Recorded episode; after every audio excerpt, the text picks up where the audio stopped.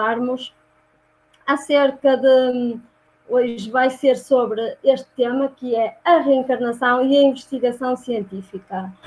Um, é um prazer enorme para mim estar aqui uh, hoje a falar sobre mais um tema, mais um fim de tarde que fazemos uh, aqui.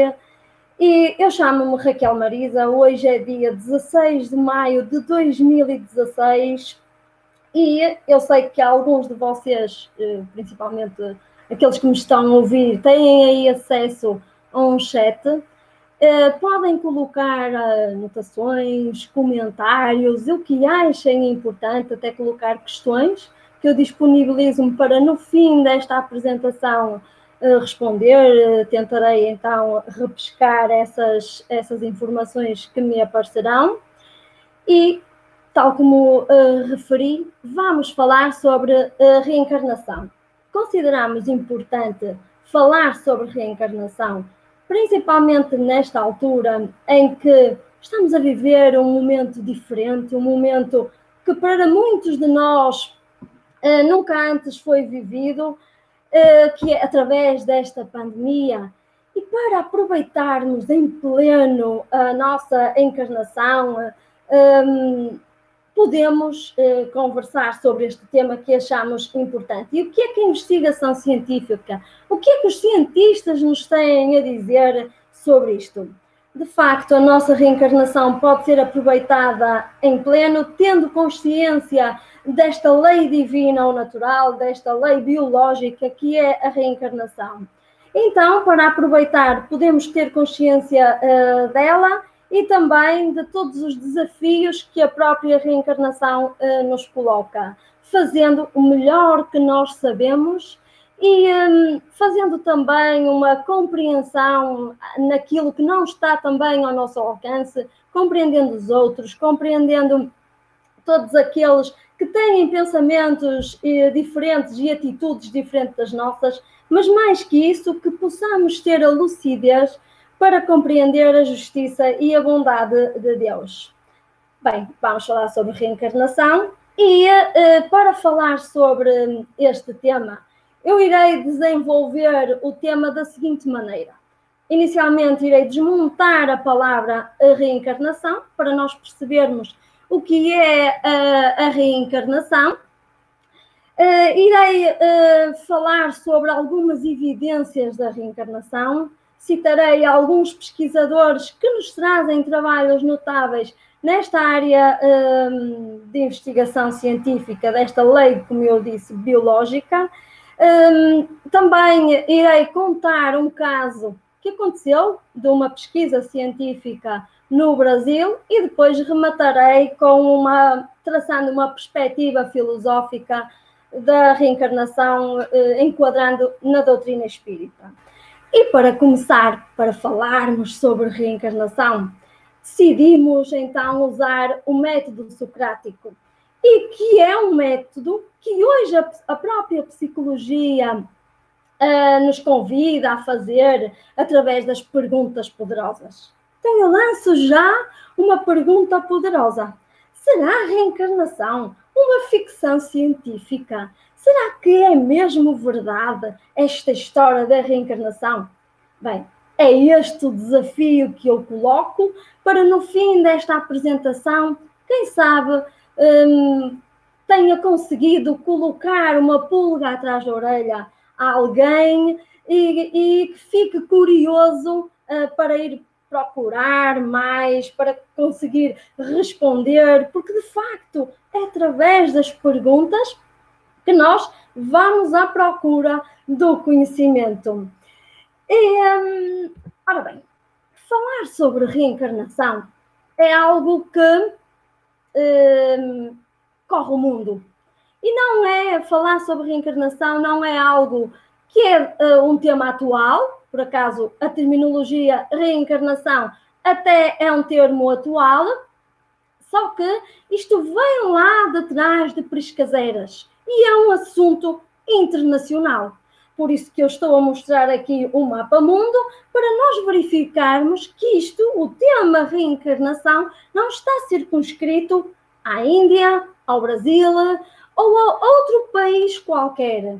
É um tema que corre o mundo, é um tema internacional e uns acreditam por convicção uh, religiosa, outros acreditam por convicção filosófica, até em termos culturais. Se calhar muitos de nós já ouvimos um, falar, quando nós estamos naquelas conversas de café, ouvimos falar os nossos colegas uh, e que nos dizem assim: bem, na última encarnação eu fui fulano, cicrano, beltrano. Todos nós, creio que já ouvimos falar disto, porque de facto, dois terços da população mundial acredita na reencarnação. E quem nos diz isto são diversos institutos de pesquisa que se dedicam a esta área científica e que nos vêm dar esta, este número um, muito grande de, de pessoas que acreditam na reencarnação. Portanto, podemos ver que isto não é um assunto de, de telenovelas, também não, está, não é algo assim que apenas se conta em filmes, ou então um privilégio exclusivo da doutrina espírita. É algo mundial, é algo internacional. Só que o termo em si é um termo novo. Uh, o termo reencarnação, um, lá em Priscas Eras, não, não existia o termo reencarnação. E sim a ideia de que poderíamos renascer num outro corpo. E agora, se calhar, nós vamos um, questionar o que é esta história de reencarnação. O que é a reencarnação? Então, quando nós temos uma dúvida sobre determinado assunto, nós vamos ao dicionário ou então podemos desmontar a palavra. E foi isto que se fez. Então, reencarnação é uh, composta por re mais encarnar mais ação. Ou seja, é a ação de voltar ao corpo de carne. Uh, esta ideia, como já falei, que não é uma ideia nova, que corre o mundo, e é o voltar ao corpo de carne. E se calhar, se nós olharmos para esta imagem, da qual eu gosto muito dela, acho que o autor foi mesmo muito feliz em, um, em desenhar uh, da seguinte forma, porque nós podemos assemelhar a reencarnação a um guarda-vestidos, em que, uh, no plano espiritual, antes de nós reencarnarmos, existe, estamos nós no Ministério da Reencarnação, e este Ministério da Reencarnação existe à semelhança do Ministério da Justiça, do Ministério da Educação, e estamos nós lá uh, e um, escolhemos um vestido ou um fato. Ou uh, para os senhores, uh, também aqueles que não usam fatos, podem ser um, umas calças e uma t-shirt. Pronto, escolhemos esse fato e uh, aquele fato, imaginem, aquele vestido que nós gostamos muito e que assenta muito bem em todas as ocasiões e nós estimamos muito aquele vestido ou aquele fato. Então, um, damos-lhe um bom uso. Só que, uh, com o passar dos anos, com a utilização que nós lhe vamos dar, esse vestido ou esse fato perde a permeabilidade, com as lavagens uh, estraga-se, rasga, e lá temos nós que voltar ao mundo espiritual e depois novamente escolhemos um outro corpo. Esta ideia também é conhecida por doutrina das vidas sucessivas, palingenesia, pluralidade das existências, são tudo sinónimos para a palavra reencarnação. E nós, para responder a esta questão de uma forma até mais, uh, digo eu, sumarenta, nós podemos consultar a, a filosofia, em especial a filosofia espírita. E para quem não está familiarizado acerca da, da doutrina espírita, porque está a ouvir pela primeira vez falar sobre a doutrina espírita.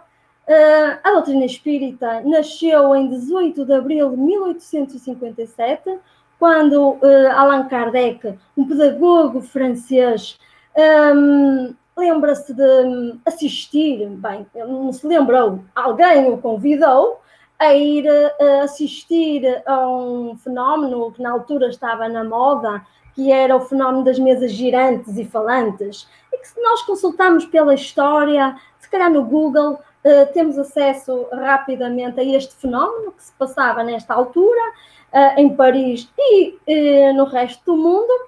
Ele é convidado, o senhor Hipólito Leon Danizar Ribeiro, é convidado a participar destas reuniões e ele vai para estas reuniões com a atitude de um cientista ele não vai para lá divertir-se. Ele vai de caderno na mão, faz perguntas, respostas e começa a verificar que tem ali respostas para todos os fenómenos uh, da nossa vida.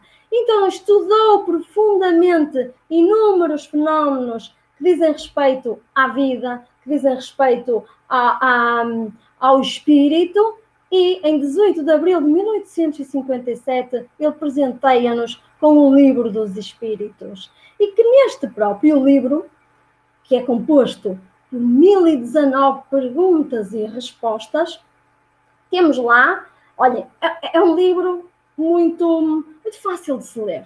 Uma pergunta, depois uma resposta.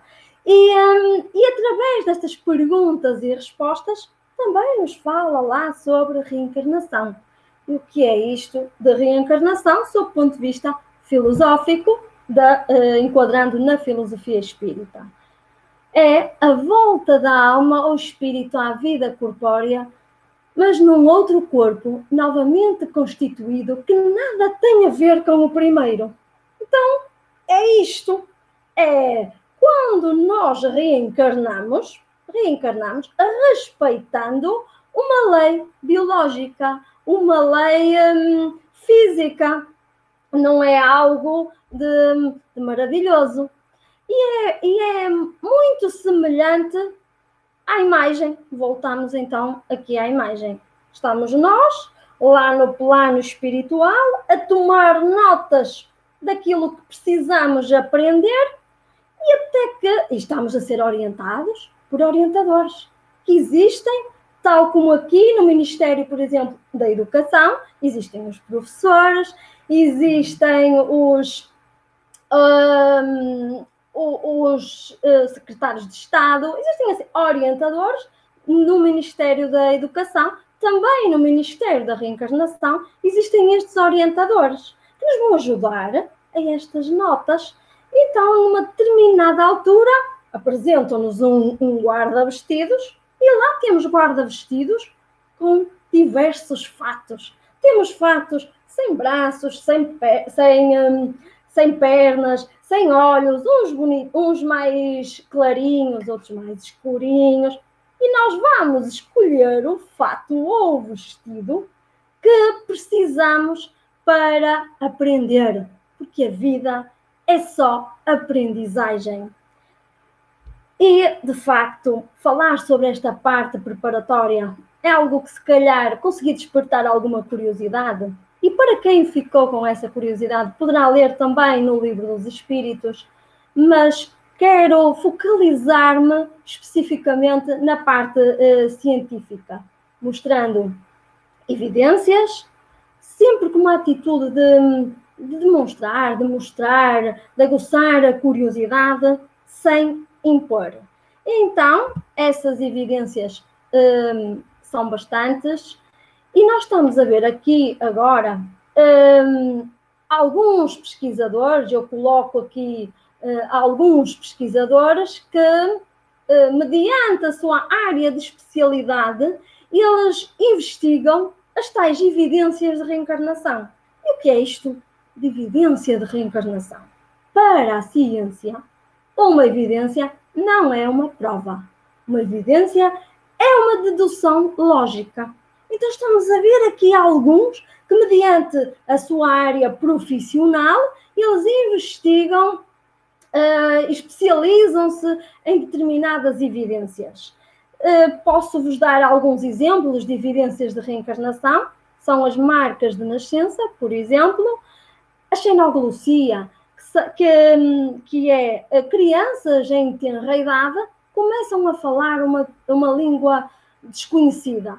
Imaginem o meu filho que nasceu aqui em Portugal, nós falamos português em casa e ele aos três anos começa a falar alemão. Isto é um fenómeno de xenoglossia, que é uma evidência da reencarnação. Os meninos prodígio também é uma evidência da reencarnação.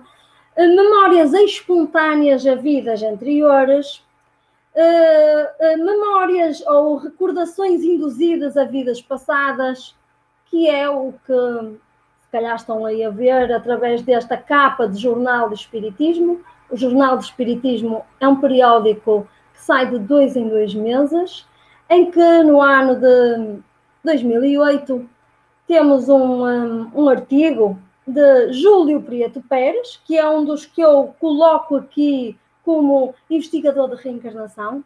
Este, uh, ele especializou-se em neuroimagem, tem um, pesquisas muito interessantes em que os seus pacientes, e com a autorização deles, depois de os induzir a vidas passadas, ele ia pesquisar se era verdade ou não e traz-nos a saber isto. E neste, uh, neste jornal que nós estamos a ver aqui a capa uh, dele, uh, vemos um, uma reportagem em que ele nos fala sobre a sua pesquisa. Mas hoje não quero focalizar-me sobre Júlio Prieto Pérez, que também tem uma pesquisa fantástica, e quero também acrescentar uma coisa.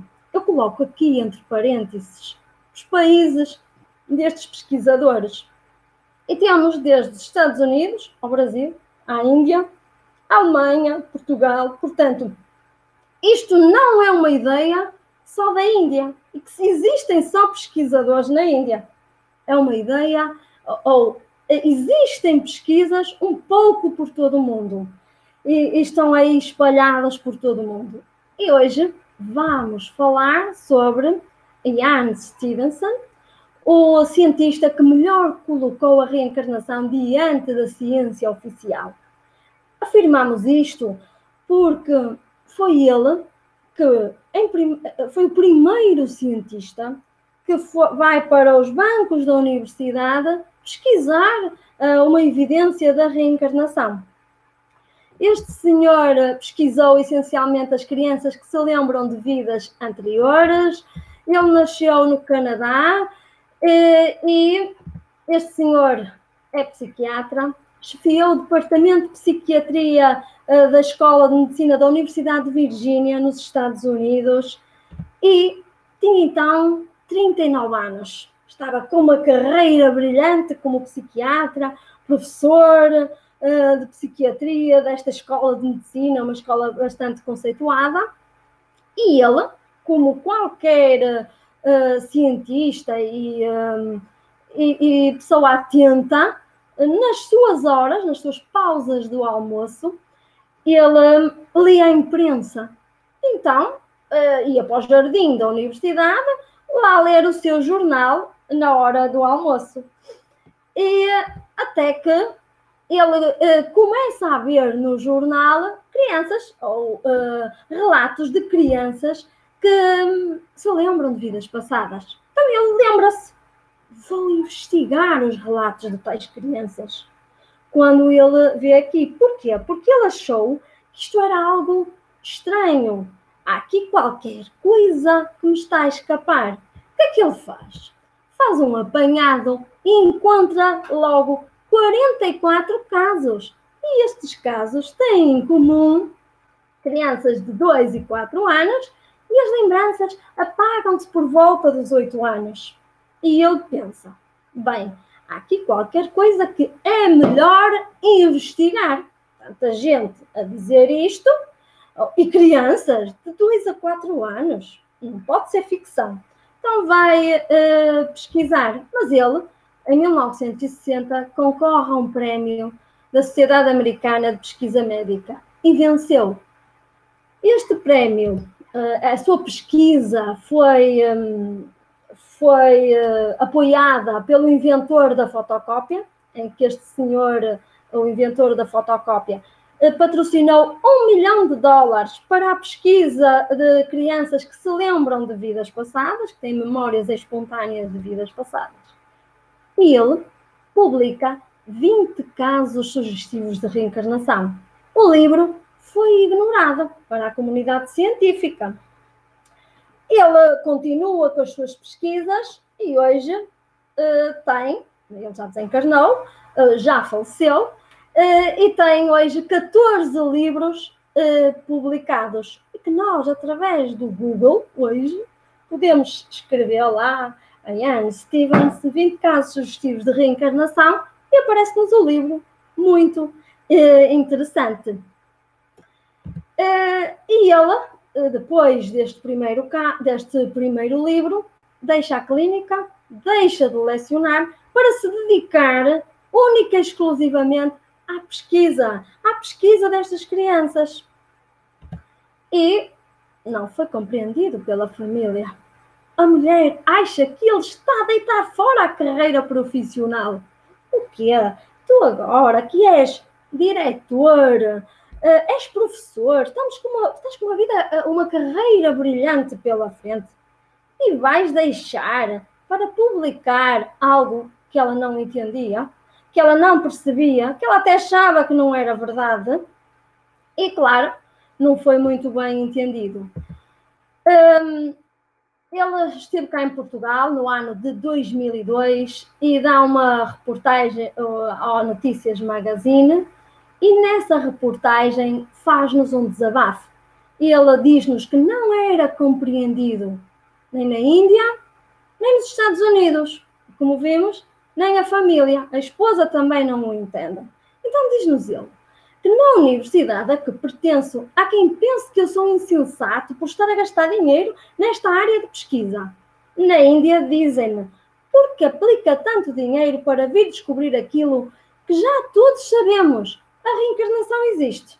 E nos Estados Unidos é porque gasta tanto dinheiro a investigar algo que sabemos que é impossível, como haver várias vidas. Isto, de facto, às vezes ele até ficava um bocadinho incomodado. Ele dizia que se sentia incomodado uh, ah, um, pelo facto desta insensibilidade da comunidade científica a esta questão, que é a reencarnação, que, segundo o ponto de vista dele, é a coisa mais importante da humanidade. No entanto, ele continua e se calhar eh, esta, fa esta fase, eh, ou nós podemos também relacionar que, de facto, as ideias novas no início, elas sofrem sempre, um, olha, são sempre uh, combatidas, não são compreendidas, não é?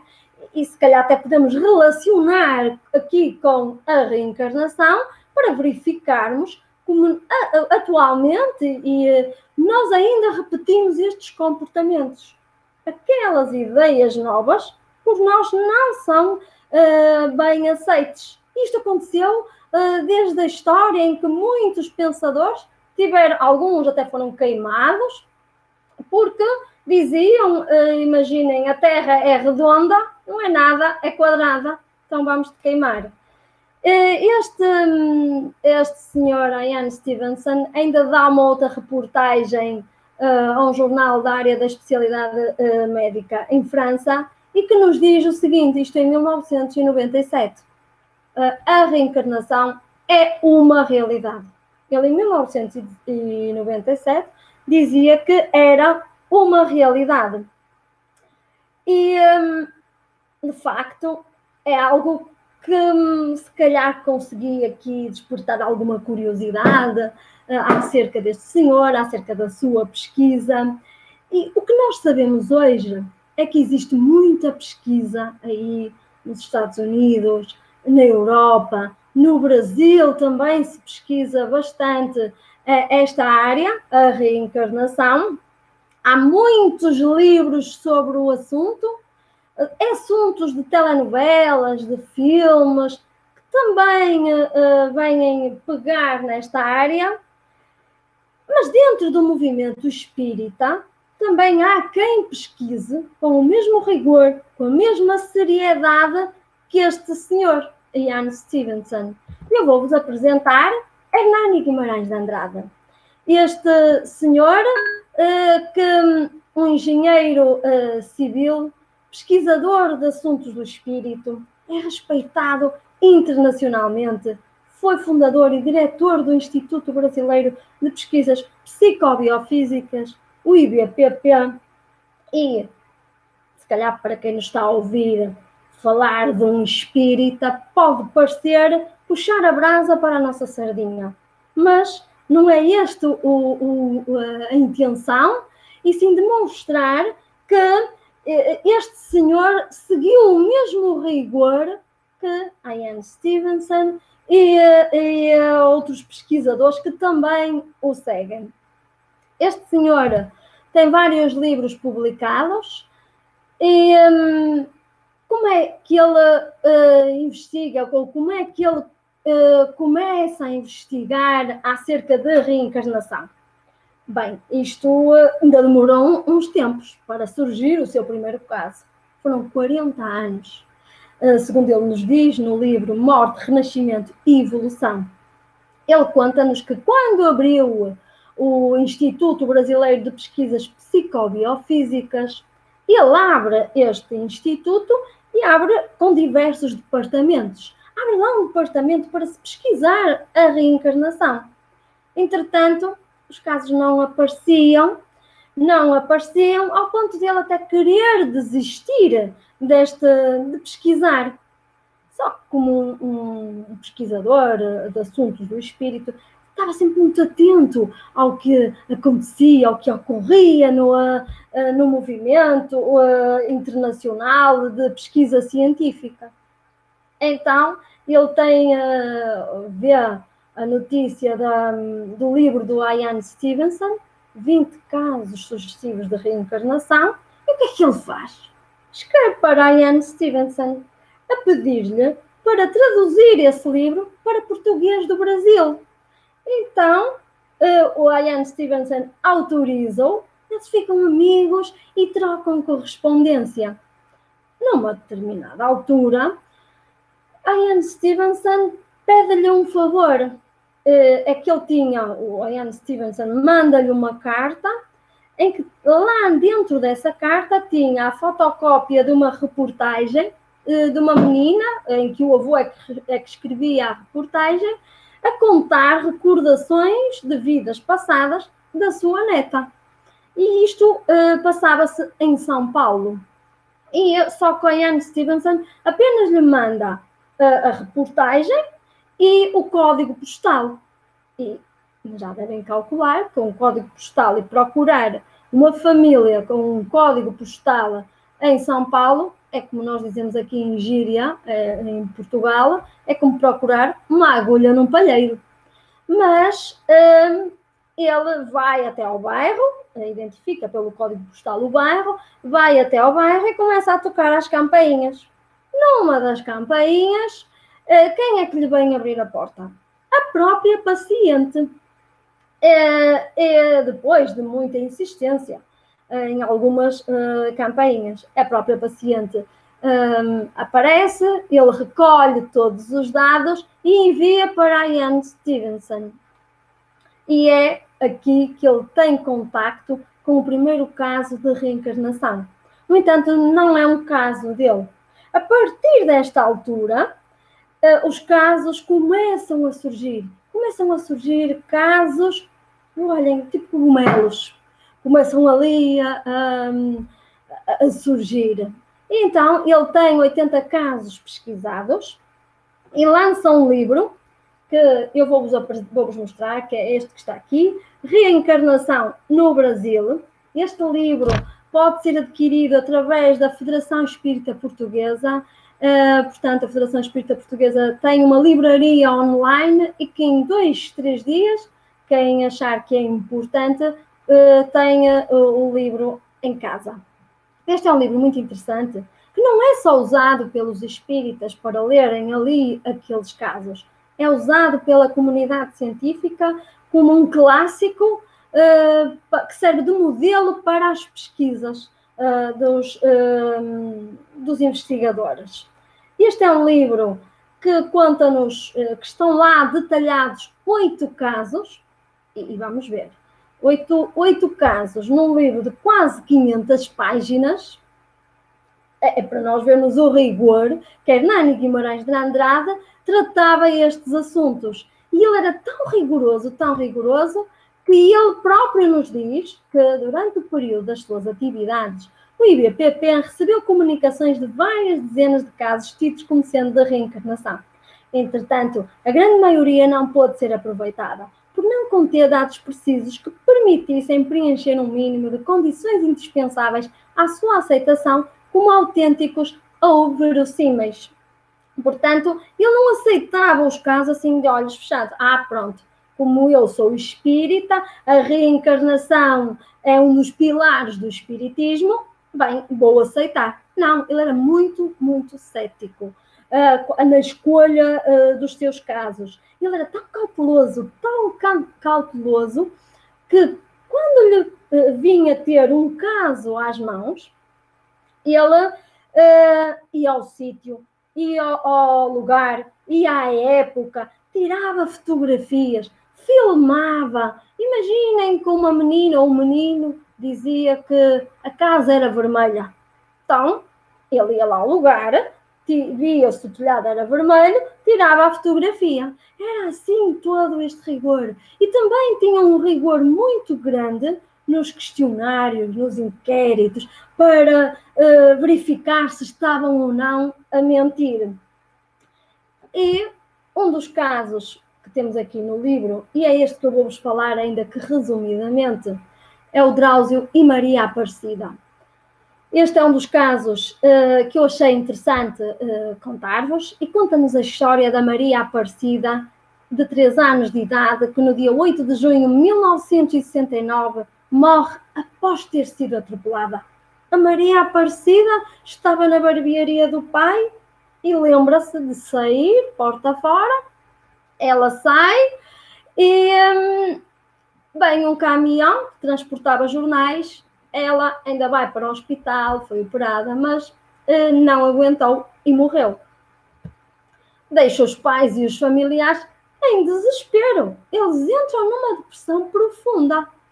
E depois, por insistência de familiares, eles dizem assim: é melhor consultarem o Chico Xavier.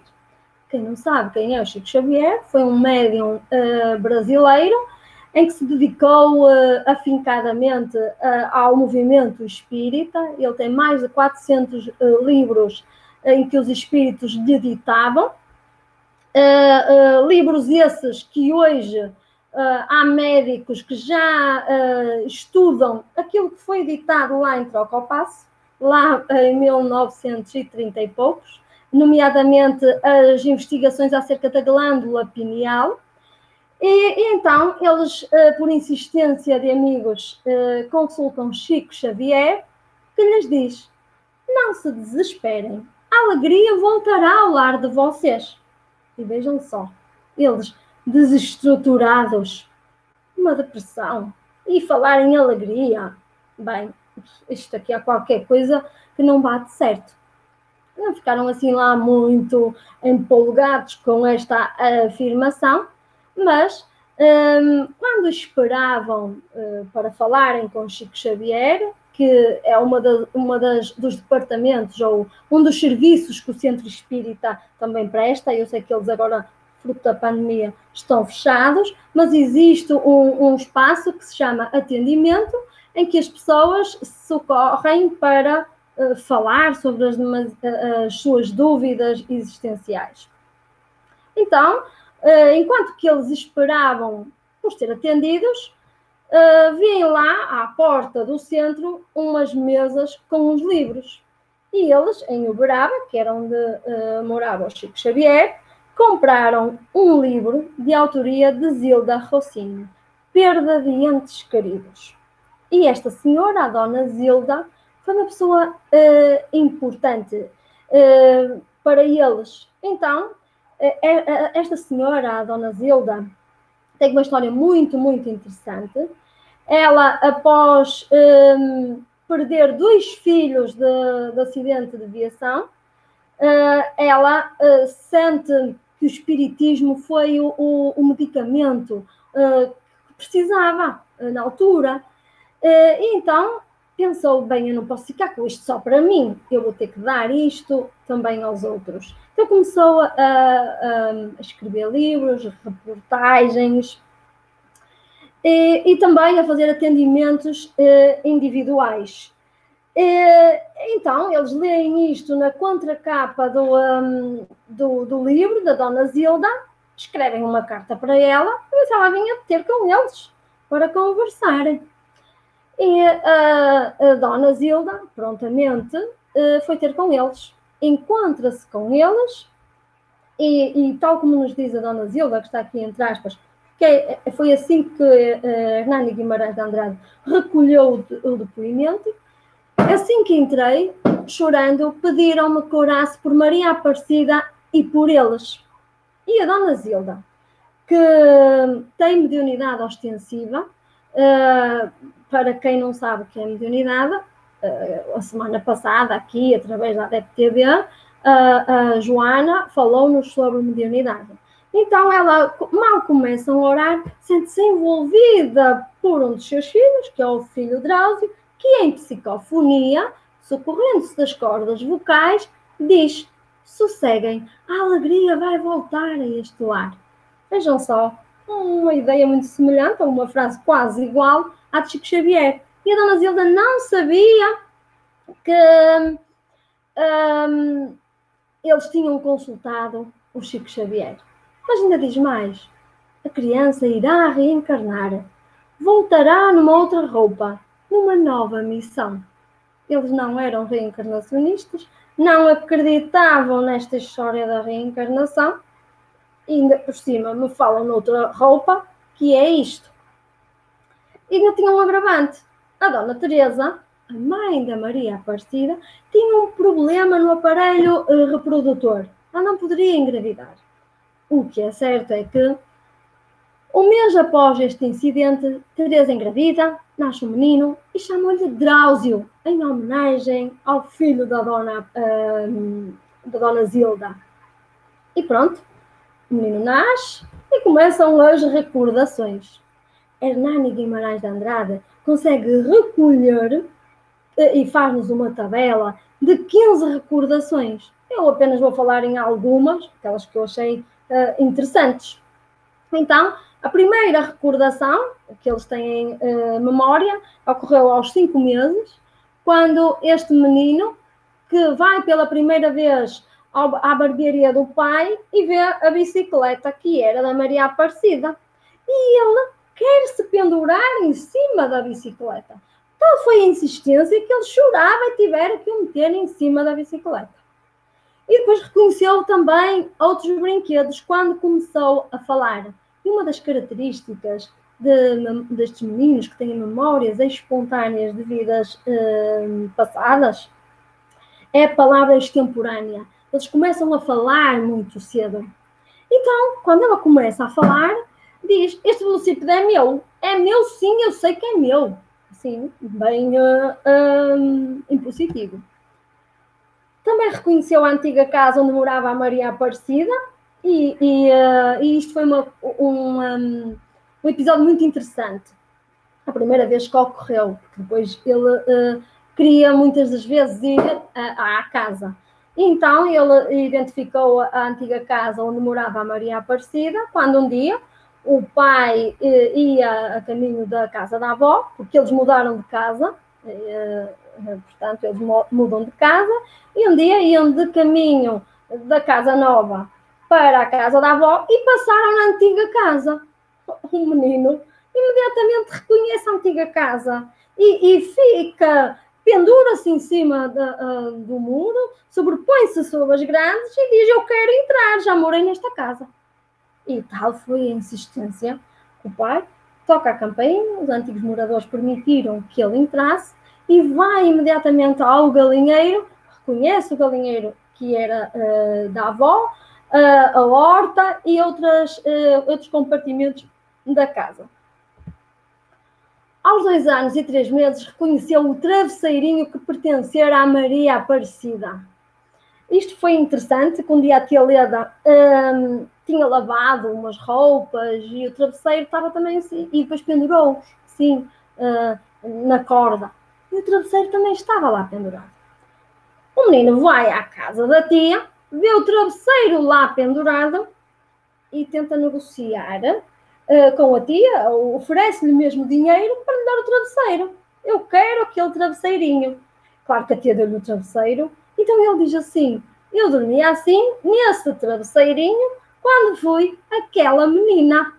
Isto é muito natural, estas lembranças, e não causam perturbação alguma. E uh, outra das recordações é que via a mãe triste e dizia: Mamãe, eu voltei, eu estou aqui. Uma vez, quando ele via a mãe uh, triste, tinha os mesmos gostos alimentares que Maria Aparecida, e isto era, foi muito interessante. A Maria Aparecida gostava de comer sal diretamente do saleiro. Então ia lá, pegava. O Drauzio também fazia isto. Mas outra dos gostos alimentares era por sequilhos, que eu creio, pela descrição que eu li, que são, é parecido aos fidalguinhos aqui para Portugal. Umas bolachas em que a avó tinha numa lata e, eh, e o menino Uh, sempre que ia à casa da avó, ia direto para a lata das bolachas e dizia porque eu gostava disso quando era uma menina. E começava a comer aquilo.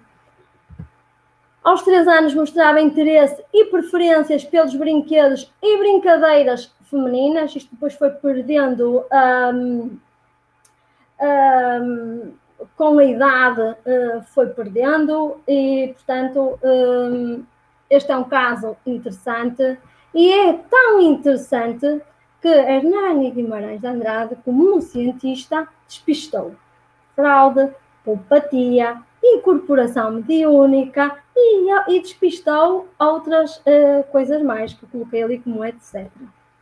E como conclusão, diz-nos que somos da opinião que até agora a hipótese da reencarnação é que melhor pode justificar. Os factos apurados levam à conclusão de que Drauzio é a reencarnação de Maria Aparecida. Uh, portanto, este é um caso uh, interessante e que tem muitas outras particularidades e que deixava aqui uh, a curiosidade contando este caso. E agora, provavelmente, eu já despertei a curiosidade para esta esta resposta, esta pergunta poderosa. Será mesmo a reencarnação uma ficção científica? Será mesmo, depois do que ouvimos desta apresentação, será que é mesmo ficção científica? Bem, lanço-vos outro desafio. Não acreditem em mim. Vão procurar, pesquisar. Hoje temos tudo à distância de um, de um clique e, de facto, é interessante nós um, chegarmos, cada um de nós, às suas conclusões.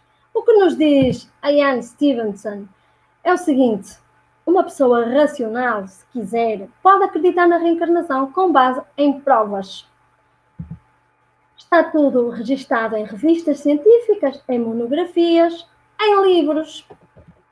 Há pessoas que continuam a investigar nesta área, consideram-se meus sucessores.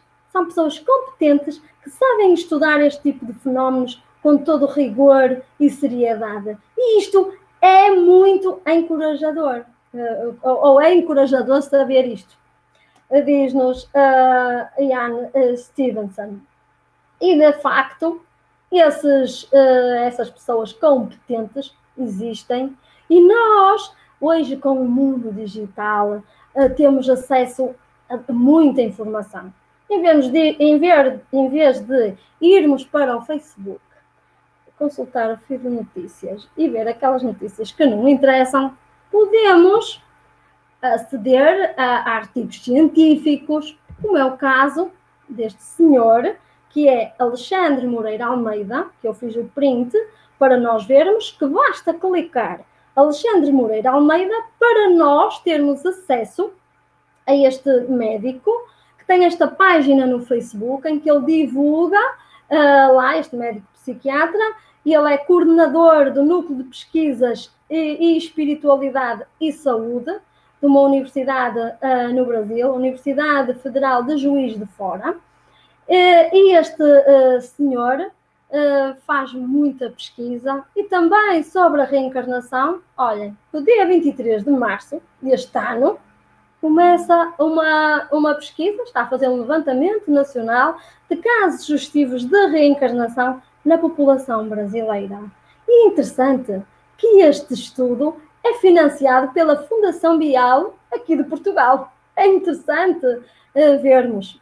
E se calhar um dia uh, possamos, uh, quem sabe, documentar ou, ou até contar algum caso deste senhor, assim como fizemos com aquele caso de, de Hernani Guimarães de Andrade, qualquer dia nós poderemos contar também uh, um caso de Alexandre uh, Moreira Almeida. Uh, portanto, isto é uma área muito interessante que os médicos, investigadores já estão aí a pesquisar e Hernani Guimarães de Andrade dizia-nos que em 2015 a reencarnação iria ser uma lei biológica. A biologia ia colocar uh, como lei, como uh, documentar, catalogar, como existem as outras leis da biologia. Bem, ele enganou-se um bocadinho, mas está quase, creio eu. Uh, é, é a minha esperança e acho que vai passar por aí vai ser mesmo a biologia, a medicina, que vai pegar nestes assuntos e vai tratá-los, assim como já existem estas investigações, e vai, vão conseguir documentar e catalogar e demonstrar-nos esta lei, que é uma lei natural, que é a reencarnação.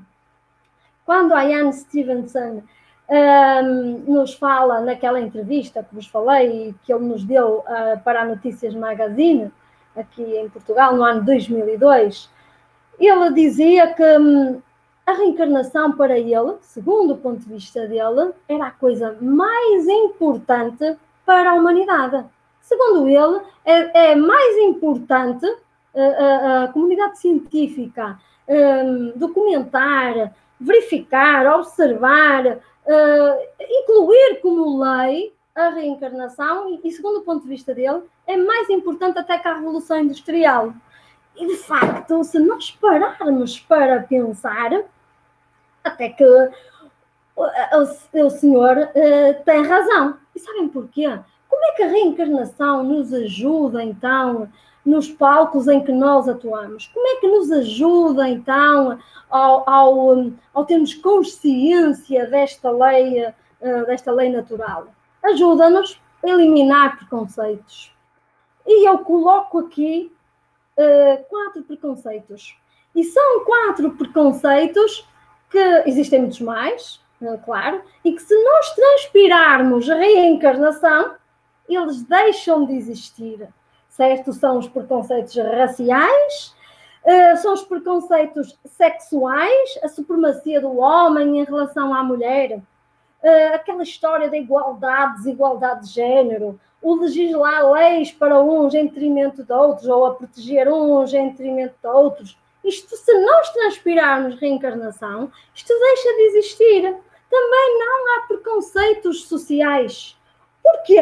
Porque quando nós olharmos, por exemplo, para uma prostituta, nós olhamos para aquela senhora, ou até um drogado, por exemplo, nós olhamos e vemos, ao transpirarmos reencarnação, vemos como um ser eh, reencarnado a passar a, a viver uma experiência reencarnatória e que provavelmente até poderá ter sido a minha mãe, o meu pai, o meu irmão. E então, em termos de, de sociais, saímos a ganhar, porque somos muito mais hum, humanitários, uh, dedicámos-nos muito mais ao, aos outros um, de uma forma mais, uh, olhem, sem preconceitos. é isto que me está, está-me a faltar uh, a palavra. Então, ficámos a ter uma ligação muito mais universal uh, de, dos conceitos. e se calhar até podemos relacionar com, um, com aquilo que Jesus já nos disse, e eu creio que é de, do conhecimento de todos uh, vocês, em que um dia Jesus estava a conversar uh, com algumas pessoas e alguém lhe toca no ombro e diz-lhe: Olha, está ali a tua mãe e os teus irmãos. E ele responde: Quem é minha mãe e quem são os meus irmãos? Portanto, Jesus, que já vivia como reencarnacionista, que já transpirava a reencarnação, eh, conseguia perceber muito bem este sentido universal. Também não há preconceitos relacionais, porque nós ainda discutimos uns com os outros porque isto é o meu, a minha casa, porque isto é o meu lugar, isto é a minha cadeira, isto é o meu filho, isto é a minha família. Nós ainda fazemos isto. E ao transpirarmos a reencarnação, nós vamos deixar este, este sentimento de posse e até vamos substituir uh, conceitos e se calhar vivências. Não vamos ser tão competitivos para ser mais colaborativos. E podemos, ao ser, ao transpirarmos reencarnação, nós substituímos uh, algum vocabulário na nossa vida, que é, muitas das vezes, ah, isto não é a minha função, por eu te ajudo. Somos uma equipa. Portanto, ao transpirarmos reencarnação, a partilha, a cooperação vai fazer parte dos nossos currículos. Isto é algo que é um trabalho individual, certo? É um trabalho de cada um de nós ao transpirarmos. Cada vez que vamos percebendo então a reencarnação, vamos ter um sentido universal. E é este sentido universal que Hipólito Leão Denis Arriveiro, Allan Kardec nos fala, quando nos diz que todos os, quando todos os homens estiverem convencidos que a lei da reencarnação é a mesma para todos, estenderão as mãos uns aos outros. Então, o sentido universal, ao transpirarmos reencarnação, vai fazer parte dos nossos currículos, porque cada um de nós vai se sentir cidadão do universo, não apenas da minha casa, do meu bairro, da minha cidade, do meu país, do meu planeta, mas vamos sentir ou vamos nos sentir cidadãos do universo. E é este o sentido universal que a reencarnação nos traz. Então, meus amigos, a chave eh, para todos os enigmas da vida, para aquelas aflições ou para nos responder àquelas aflições, é a reencarnação. Através da reencarnação, nós percebemos porque é que eu hoje estou aqui, por exemplo, aqui uh, sentada, muito confortável na minha casa, mas do outro lado do planeta há pessoas que não estão assim numa situação tão confortável e nós conseguimos perceber muito bem isto, porque é que uns nascem e morrem aos 10 anos e outros aos uh, eh, 100 anos ou aos 90 e tal. Então, ao percebermos a pluralidade das existências, a reencarnação, nós também vamos perceber que muitas das aflições são oriundas de vidas anteriores. Mas também quero aqui referir que não vamos ficar uh, cristalizados a dizer que, bem, isto é tudo a minha vida passada. Não, porque muitas das nossas aflições também são aflições atuais. Portanto, muitas das vezes basta mudar o comportamento para deixarmos que essa aflição hum, não exista. Então, através da reencarnação, nós também podemos explicar as causas atuais das aflições, porque tudo depende de nós. E podemos, mais que isso, podemos nos trabalhar, porque através da reencarnação nós podemos nos educar. Por isso que coloco aqui a reencarnação ou a educação como uma transversalidade da reencarnação, porque é isto mesmo.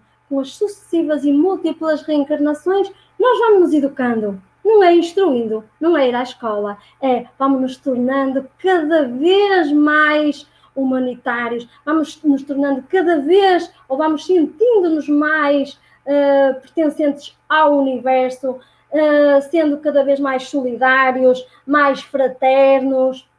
E é isto que nós então fazemos nestas viagens de ir e vir, que se chama a reencarnação. E o Espiritismo, como filosofia de vida, incorpora a reencarnação num dos seus pilares e convida-nos também, neste seu processo educacional, a gostarmos de nós, no sentido de autoestima. Ah, mas também nos indica que nós temos então, ou devemos nos educar. E este é um trabalho, é um trabalho individual, o trabalho de melhoria interior, é um trabalho individual com base no Espiritismo ou com base noutra filosofia ou vivência qualquer, certo? Porque o importante é que sejamos boas pessoas. Isso é que, que nos vai ajudar, de facto, a sermos mais humanitários, mais solidários uns com outros. Então, podemos afirmar que, ao absorver este pilar da reencarnação, nós vamos conseguir mudar hábitos que temos e que nos levam àqueles preconceitos que eu falei. Então, ao incorporarmos reencarnação, e mais especificamente agora que nós passamos por esta pandemia, não é? Eh, nós podemos então manifestar o nosso amor, porque isolamento social não é isolamento afetivo. Demonstra o seu amor, ainda que à distância. E nós hoje temos WhatsApp, o Messenger, as redes sociais, o telefone, os telefones, os telemóveis, os computadores. Então nós podemos espalhar o nosso amor, espalhar o amor até se tornar uma epidemia. E eu vou falar aqui em epidemia, que nós hoje, todos nós conseguimos perceber o poder de uma epidemia. Mais que isso, conseguimos perceber o poder de uma, eh, de uma pandemia que para toda a gente, o mundo inteiro. Então, nós podemos fazer do amor ou, ou transformá-lo eh, pandémico, ou eh, que ele se torne pandémico. É esta, então, a nossa proposta enquanto seres encarnados, sendo então pertencentes uh, ao, ao mundo. Olhem, muito obrigada a todos, todos que me ouviram. E um, eu creio que, para terminar, vou uh, verificar aqui uh, se tenho aqui uh, algumas notações. Um, vou, vou ler aqui. Olha, desde já quero agradecer-vos as notações que, que fizeram, o Alexandre Ramos, à Célia Tibúrcio, um, à Cidália Silva e temos aqui uma, uma pergunta do César. Uh, ah, não, não é pergunta, uh, desculpa lá. Uh, depois temos uh, a Teresa que aceitar. Ai, isto já me fugiu, desculpa lá. aceitar a reencarnação é aceitar a justiça divina, nela encontramos. Isto está-me sempre a fugir. Nela encontramos a resposta para todas as encruzilhadas da vida. Obrigada, Teresa, pela tua, uh, pela tua nota. Entretanto, uh, também temos aqui o Pedro Ribeiro. Eu vejo que, que temos aqui bastantes, uh, bastantes notações. Resumindo e concluindo, diz-nos o Pedro Ribeiro, está mais do que comprovado que precisamos aprender, crescer, progredir intelectual e moralmente e que não nos encontramos em férias e muito menos em férias permanentes. Olhem, Pedro, é interessante o que tu disseste. De facto, nós não estamos reencarnados numa instância de férias, certo? Uh, mas estamos aqui para aprender e podemos fazer uh, de, com que esta instância uh, de férias seja aproveitada em plena em pleno, viver com a intensidade que, que, que, nos, que nos é merecido. Hoje nós sabemos o poder da, da gratidão, do abraço, do amor, que, que nos ajuda bastante. Então é este o, o repto que eu colocava. Creio que eu não estou aqui a ver uh, mais nada. Olhem, uh, o meu. Ah, ah, a Teresa diz assim: estou aqui a, a ver. Por que é que essas memórias se apagam por volta dos oito anos? Olha, Teresa, porque uh, o arquivo provavelmente fecha, até aí, como muitos dos casos que são uh, investigados, uh, a distância em que passaram no plano espiritual antes de reencarnar foi muito pequeno, ainda estão com aquele arquivo aberto. Aos oito anos, o arquivo fecha e então passam a, a viver a sua própria vida. E olhem, uh, creio que eu, não, eu vejo aqui algo, muitas, uh, de facto, anotações. Muito obrigada a todos e até qualquer dia.